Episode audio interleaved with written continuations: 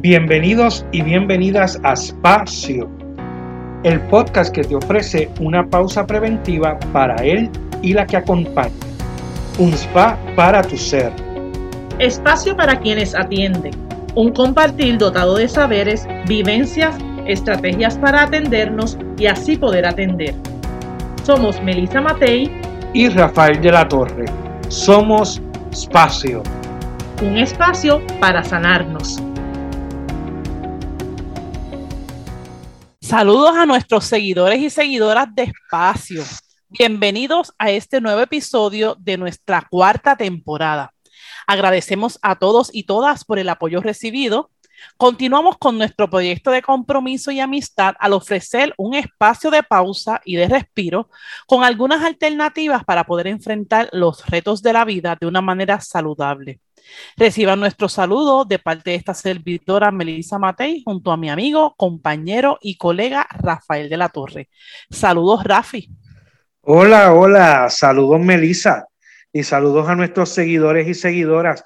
Recuerden buscarnos en las redes sociales por donde pueden encontrar todas las temporadas y episodios de Espacio. En Facebook nos encuentran como Espacio Podcast y en Instagram como Espacio PR. También se pueden suscribir a nuestro canal de YouTube, Espacio Podcast, donde encontrarán los episodios desde la tercera temporada en adelante. Hoy, Melissa, y todo el, el que nos escucha, un poco cambiamos el tema.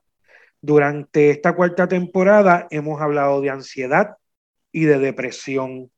Y como habíamos conversado en la introducción, la violencia y el mal manejo del coraje y la ira son problemas emocionales que nos llevan a conductas peligrosas y tomar decisiones incorrectas, provocando otros problemas.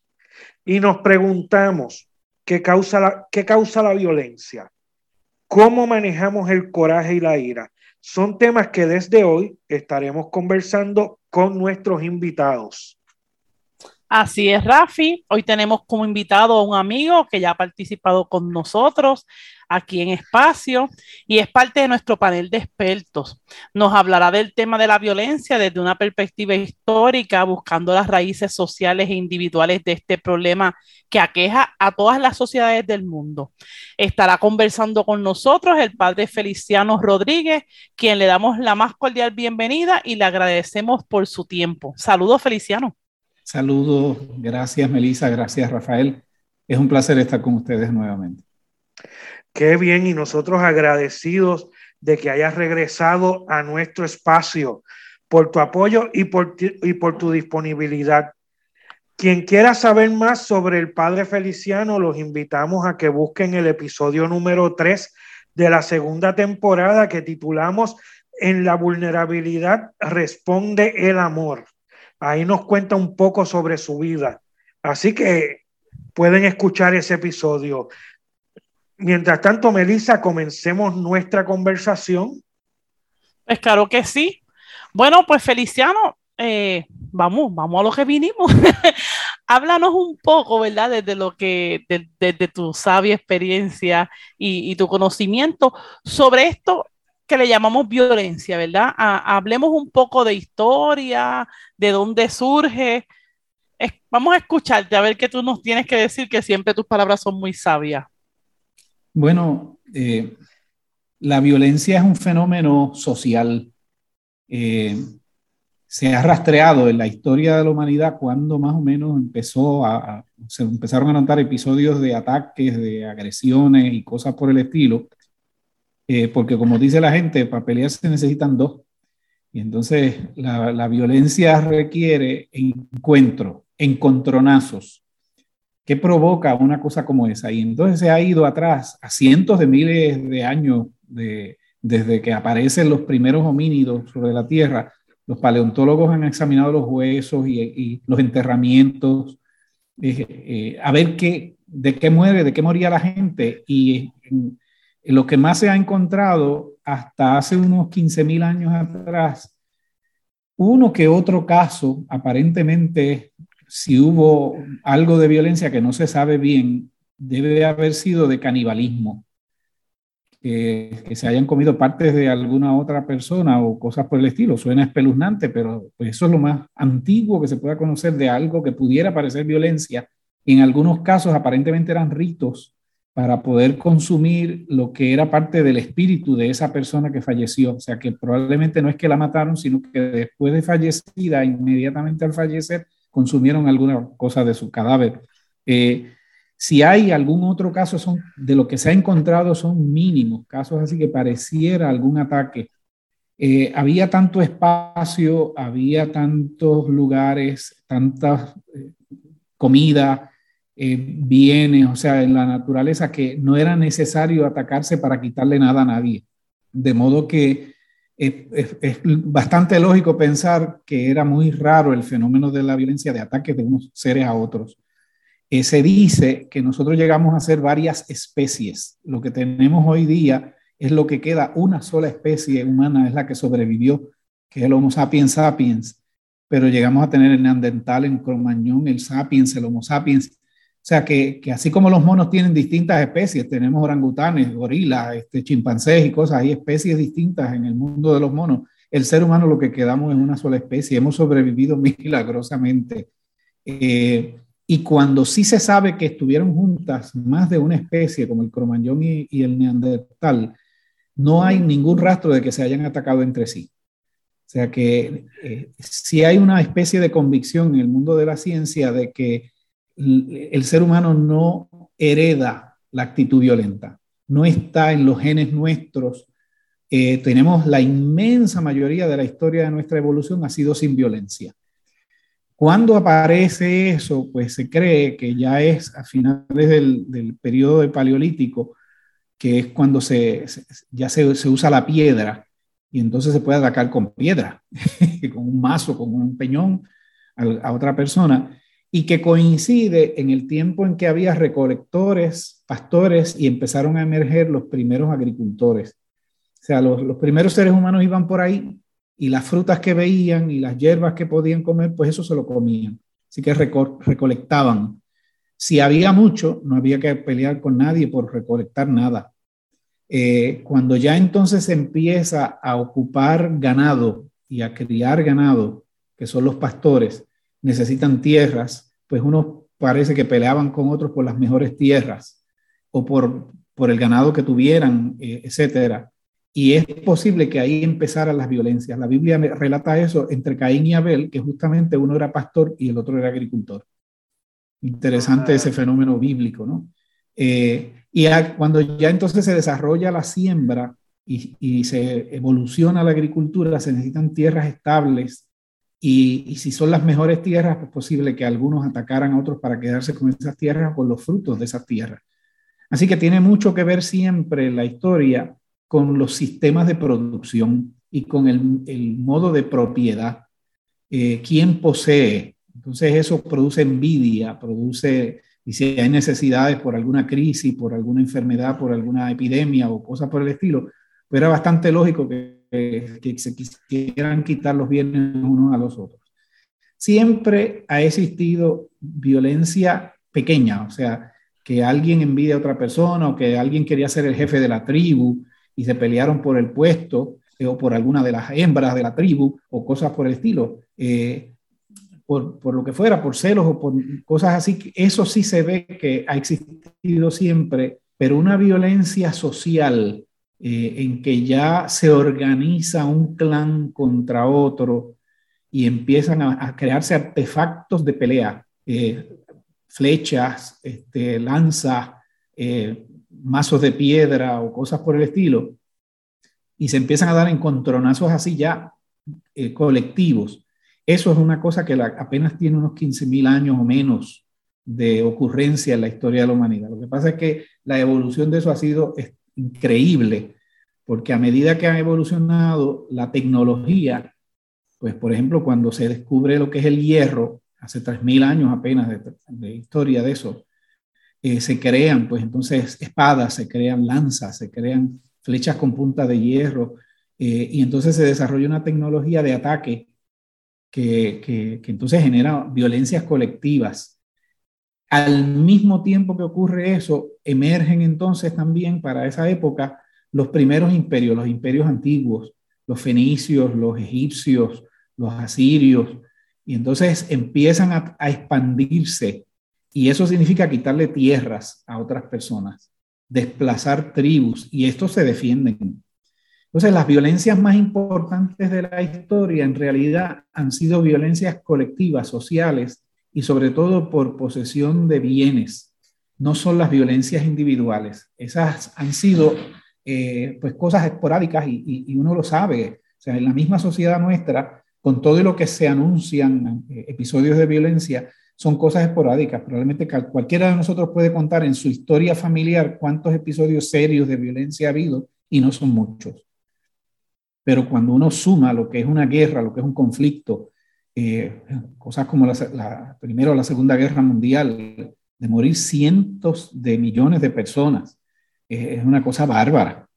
Eh, y, y, cuando uno suma eso, pues entonces se queda boquiabierto de a dónde puede llegar el fenómeno de la violencia y eso pues tiene todo un andamiaje que es eh, importante descubrirlo, analizarlo. O sea, eh, esas primeras episodios de violencia son individuales, después tribales, eventualmente se vuelven entonces intertribales y, en su momento pues ya son de, de, una, de lo que hoy pudiéramos llamar una nación, una ciudad o, o una nación y de imperio contra imperio. Eso produce que surjan los ejércitos y que surja la vigilancia, la policía.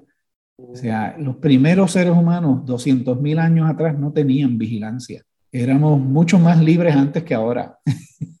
no había supervisión, no había policía, no había espías, no había CIA, ni FBI, ni cosas por el estilo. ni cosas como esa.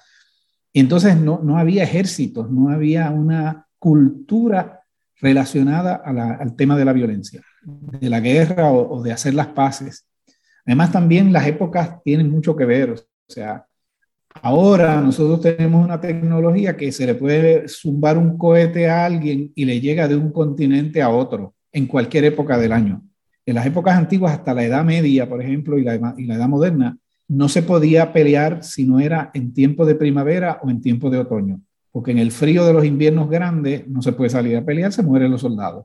O en los calores donde hacen esos calores de 100 grados y, y más, ¿cómo tú vas a pelear? Y con un armazón encima y cosas así, se asfixiaban los soldados.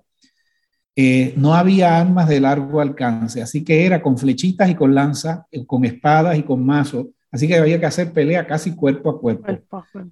Para poder, para que funcionara eso, había que ponerse de acuerdo y se enviaban de un ejército a otro un legado para que se pusieran de acuerdo. Tal día, en tal valle, vamos a pelear de tal hora a tal hora. Mientras hubiese luz, porque si se oscurecía no se podía, se perdía la guerra. Y había entonces también unos códigos que si se, ya se había terminado la guerra y alguno se rindió, ahí se suspendía. Esta cosa bárbara de arrematar y, de que aunque ya te gané, como quiera te voy a, a eliminar, una cosa hitleriana de, de, de, genocidios, esa cosa es muy reciente. O sea, nosotros hemos ido, por decirlo así, progresando, entre comillas, en la barbaridad, la barbarie de, de las violencias colectivas, de las guerras y de otras cosas. Por eso es tan importante procurar las paces y hacer una cultura de paz, ¿no? Eh, déjame, eh, de, a, antes que sigamos, déjame este, como retomar algunas cosas que me llaman la atención. Por ejemplo, menciona que voy viendo la distinción entre lo que son la, la, los típicos conflictos por ser humanos, ¿verdad? Por ser distintos. Este, uh -huh. pero los mencionas o los capto como algo incluso manejable, algo que tiene solución, algo que, que posteriormente podía solucionarse, porque mencionas que la violencia no, estaba, no está en los genes. Entonces, poder pensar que esos mismos seres humanos que son capaces de, de pues, digamos, manejar o resolver esos issues que van a surgir eh, pues, por, por, ser humanos o por ser distintos, que entonces comiencen basados en lo que es el poder, ¿verdad?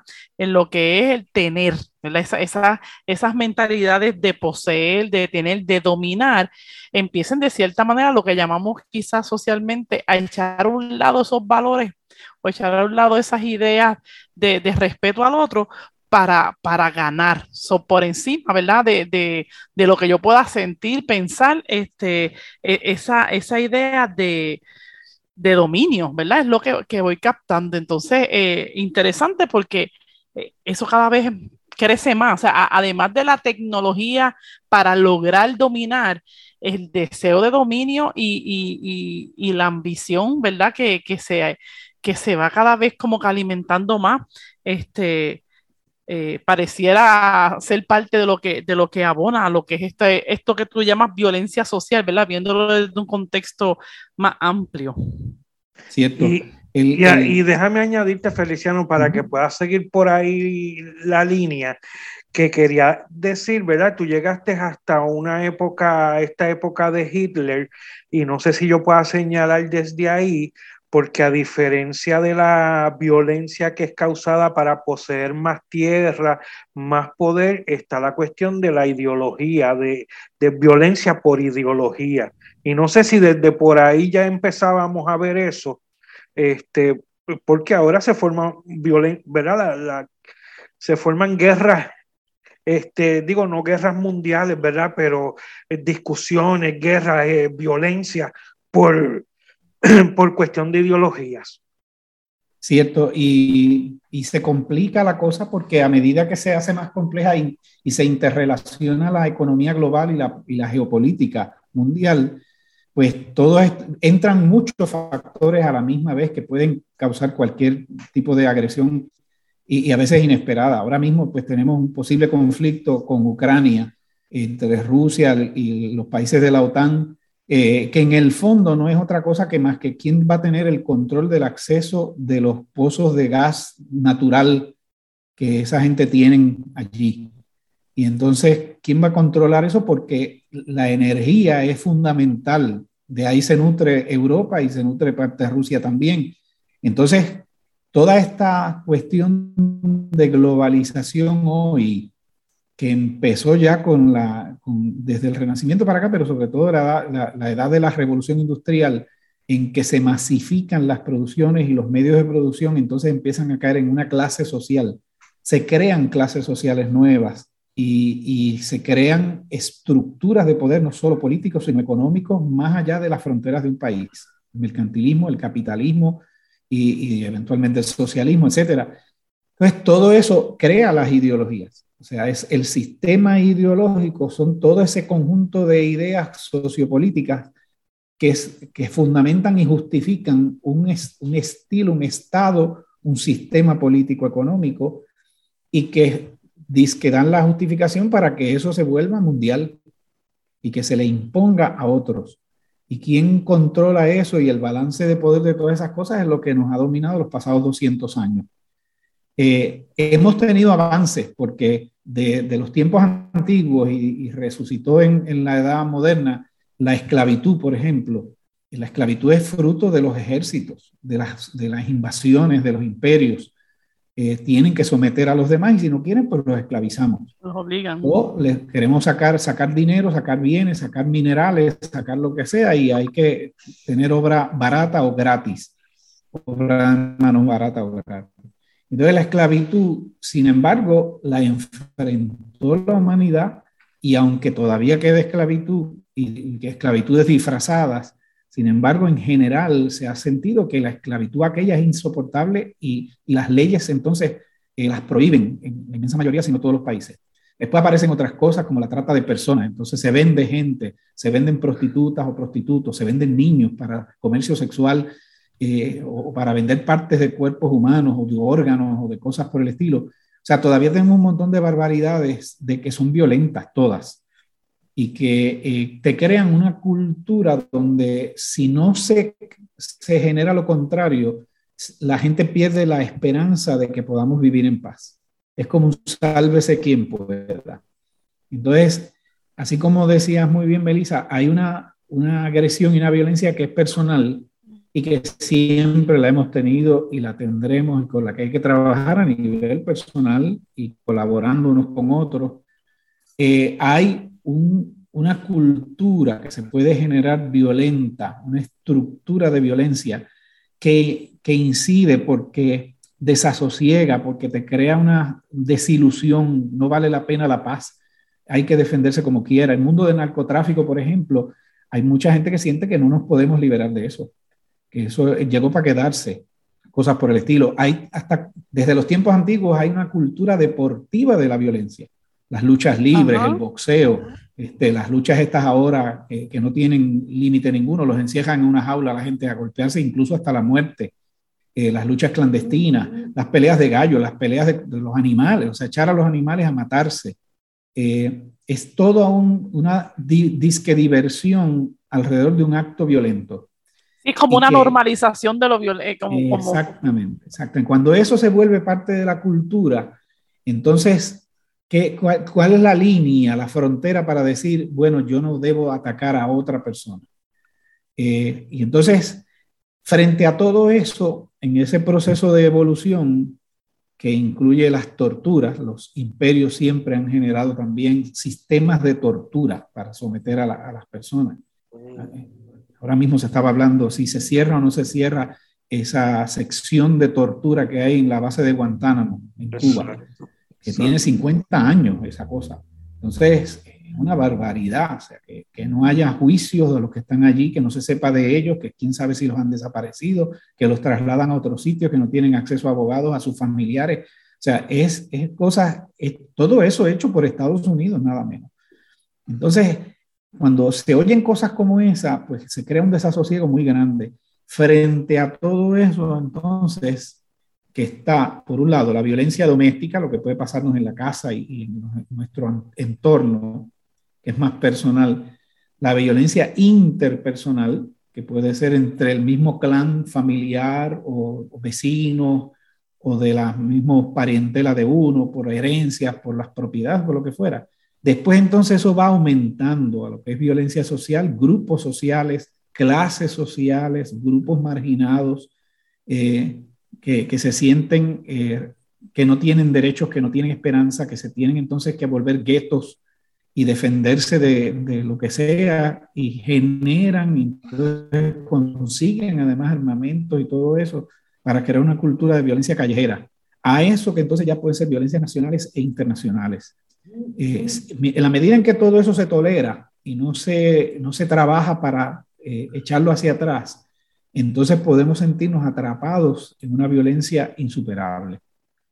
Claro. Eh, es un poco por donde yo veo lo que ha sido la evolución de esto, diciendo, claro, que hemos tenido avances, o sea, los derechos humanos, la defensa de las minorías, los derechos, actualmente el tema grande, los derechos de equidad de género, eh, porque frente precisamente a unas violencias, a unas agresiones y, y asesinatos, feminicidios y demás. O sea, estamos en mil formas de violencia. El Papa Francisco habla incluso de la violencia contra la naturaleza que es una agresión que es la más agredida de todas porque no se puede quejar en muchos casos. Exacto. Y, el planeta entero. Habla, habla, habla con, con, lo, con, lo, que sucede y con las cosas que, pero no, ¿verdad? No, no lo puede expresar quizás. Pero es interesante este, el, el, nuevamente, cuando vuelves y ahora traes este último punto de la naturaleza, que es lo mismo, es esta sensación de dominio, de poder de, de, de algunas personas eh, o algunas naciones entender por alguna razón que yo, esto es una pregunta que yo siempre me he hecho, ¿en qué momento a alguien se le ocurrió pensar que las cosas le pertenecen, verdad? Este, y que algo le pertenece y que un país tiene unos límites. Pues todas esas cosas es interesante tu narración porque pues quizás para muchos estamos viendo, eh, estamos en el día a día de la violencia de, ¿verdad? de nuestro hogar, de nuestro país, y quizás lo vemos ahí, ¿verdad? Solamente lo, lo, miramos desde esa perspectiva, sin pensar de tantos años, que, que, muy bien dices que no son ni tantos, pero que viene de una, una raíz de, de, poder, una raíz donde alguien quiso tener mejor parte que otro y alguien quiso salir privilegiado sobre otro. Y eso en todos los sentidos. Si hablamos de todo lo que tú has este, mencionado, esa, esa línea está. Eh, eh, estoy por encima del otro para algún beneficio, aunque ese beneficio sea propio, que ganar con mi, que mi idea gane, que yo gane, que yo estar sobre el otro. Y entonces, pues interesante porque eh, yo creo que cuando pienso en los derechos humanos, pienso que precisamente los derechos humanos lo que pretenden eh, es darnos cuenta de que hay necesidad, ¿verdad? Que, que, como dijiste al principio, había medio, me llamó mucho la atención, había tanto que no hacía falta pelearse por las cosas. Y eso lo hemos escuchado antes, que en este mundo lo, las cosas que hay son los recursos, dan para todos los que estamos, solo que en la medida que se repartan adecuadamente, en la medida que hayan pocos que se quieran quedar con el todo, pues van a haber muchos que van a estar sin lo que se necesita. Así que eh, eh, es, es, interesante pensar, wow, hubo algún momento en que vivíamos en algún lugar en donde todo daba, en donde todo era de, de hecho, como dices, actualmente este hay recursos para todo el mundo, pero el problema es la, la, mala distribución de los bienes y, y, ese deseo de acapararlo todo en pocas manos y de los imperios que no, no cesan, no sueltan. Por eso hay todo, decía el Papa Pablo VI, San Pablo VI, el nuevo nombre de la, justicia, de la paz es la justicia. Entonces, mientras no haya verdadera justicia y hoy día se le agrega a eso equidad, eh, no puede haber paz porque hay una tensión eh, eh, y, una opresión que entonces genera violencia de por sí. Incluso hasta luchar por los derechos, ¿verdad? Son derechos y como quiera hay que lucharlos. Y entonces generan también violencia el hecho de, luchar por los derechos, ¿verdad? Feliciano, yo, yo quería, ante todo este cuadro, ¿verdad? Que, que, que nos has dicho, que Melissa también ha traído, eh, eh, ¿verdad? ¿Cómo esto que es lo, lo, lo, que, a lo que queremos ir con el, con el podcast. Esto incide a nivel individual, ¿verdad? Lo que está pasando en el mundo, tanta violencia, tanta búsqueda de poder. Eh, ¿Cómo incide esto a nivel individual y qué cosas podemos hacer para ir erradicando la violencia, aunque sea en mi entorno? Porque ya no decir erradicar la violencia en el mundo eh, debe ser un, un trabajo pero yo individualmente, ¿qué debo de hacer para, para comenzar a erradicar la violencia empezando en mi entorno? Pues curiosamente, el, lo que ha ido logrando la humanidad son herramientas que se pueden usar a nivel individual y viceversa. Las estrategias que cada quien puede desarrollar, hoy día más que nunca antes se pueden compartir como este espacio. O sea, eh, tenemos tantos medios para compartir estrategias y técnicas y, mecanismos y comunicar lo que hemos logrado y encontrado, que podemos estar en las posibilidades más grandes de paz que nunca hubiésemos visto. Porque, por ejemplo, eh, hoy más que nunca tenemos cantidad de movimientos, grupos, religiones, técnicas, meditaciones que ayudan a que la persona encuentre su paz interior. Entonces, eso, por ahí hay que empezar. Hasta que uno no se pacifica interiormente, es, eh, como decimos, le, queda la mecha corta. cualquier provocación, cualquier conflicto te puede entonces exacerbar y generar entonces una agresión hacia afuera. Por lo tanto, los, los grandes pacifistas, los movimientos de, de, de, pacifismo como el de Gandhi o de Martin Luther King Jr. o gente así, nos enseñaron que eso se puede lograr y tú puedes vencer la violencia y la agresión en la medida en que tienes el alma completamente pacificada, en que no consideras a nadie tu enemigo y en que puedes ver más allá de lo que de pronto a esta persona la, hace sentirse enemiga mío, me quiere atacar. Es algo que está pasando, que la está envolviendo y me la cogió conmigo. Pero en realidad, si yo me sé liberar de eso y tengo una meta mirada, puedo entonces superar eso y ver a la otra persona como mi igual. Y entonces tener una compasión y una serenidad más grande que la fuerza de la violencia. Eso es un, elemento donde siempre es el punto de partida, trabajarse uno interiormente diariamente. Así como diariamente hay que comer y hay que beber y hay que respirar, hay que pacificarse diariamente.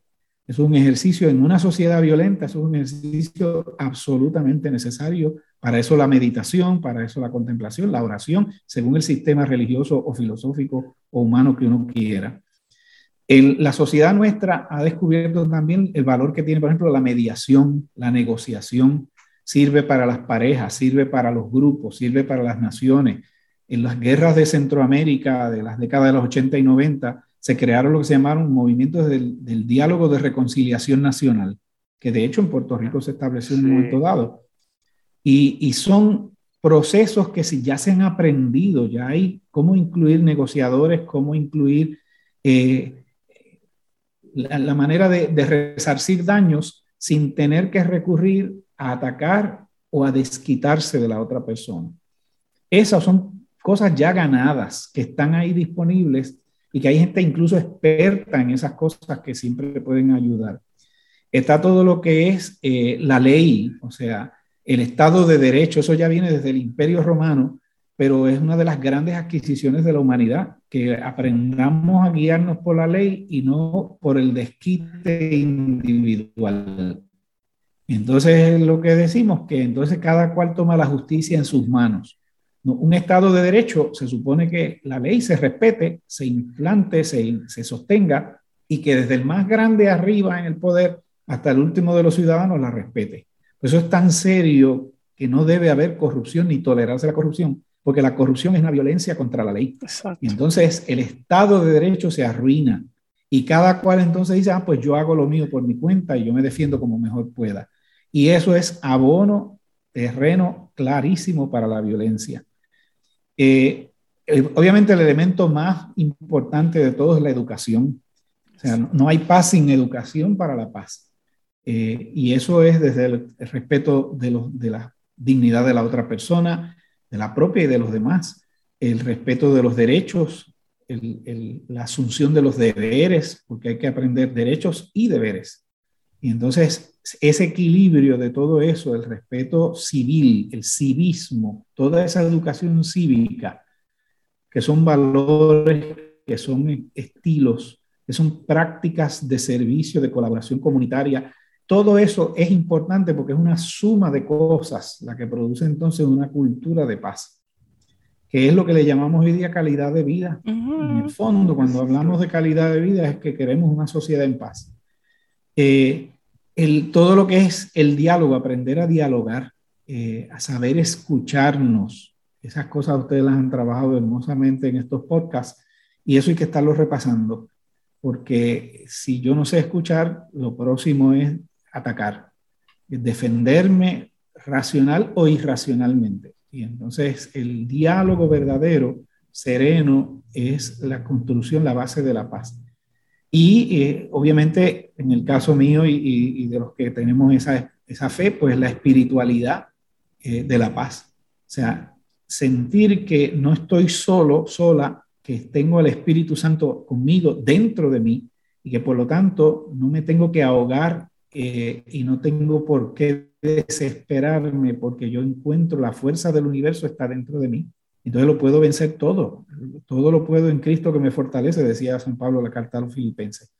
Entonces, esa convicción de que hay una fuerza inmensa dentro de nosotros para poder vencernos y vencer las agresiones es el sustento de una verdadera paz un poco lo que se me ocurre así este, aportar. un poco.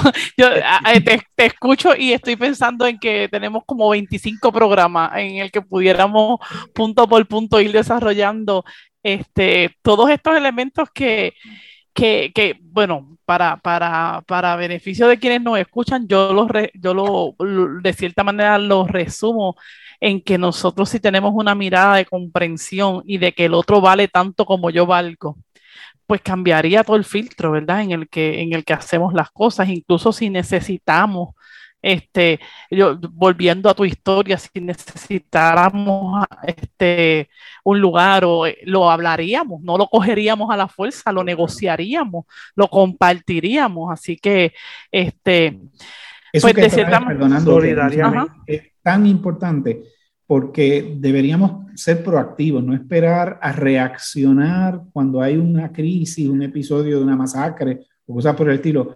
¿Cómo podemos colaborar con otros grupos que están construyendo espacios de encuentro, que tienen espacios de diálogo como este y de reflexión, sitios, qué sé yo, tengo una finca, la puedo abrir poco a poco a gente que quiere encontrar allí un espacio de, de esparcimiento, y de serenidad interior. ¿Sabe Dios cuántas vidas puede salvar eso? Claro. Eh, todo lo que es apoyar movimientos pacifistas en todos los renglones ecológicos y humanos, civiles, los movimientos de defensa de derechos civiles, eh, votar por gente que de verdad sean constructores de paz social. O sea, hay compromisos políticos, compromisos culturales, compromisos, eh, los artistas son tan importantes en esto, eh, que superemos el lenguaje que puede incitar a la violencia en, la música, en, lo que sea. O sea, hay un compromiso de cada quien en su área para aportar y compartir y, ser capaces entonces de crear una cultura de generosidad.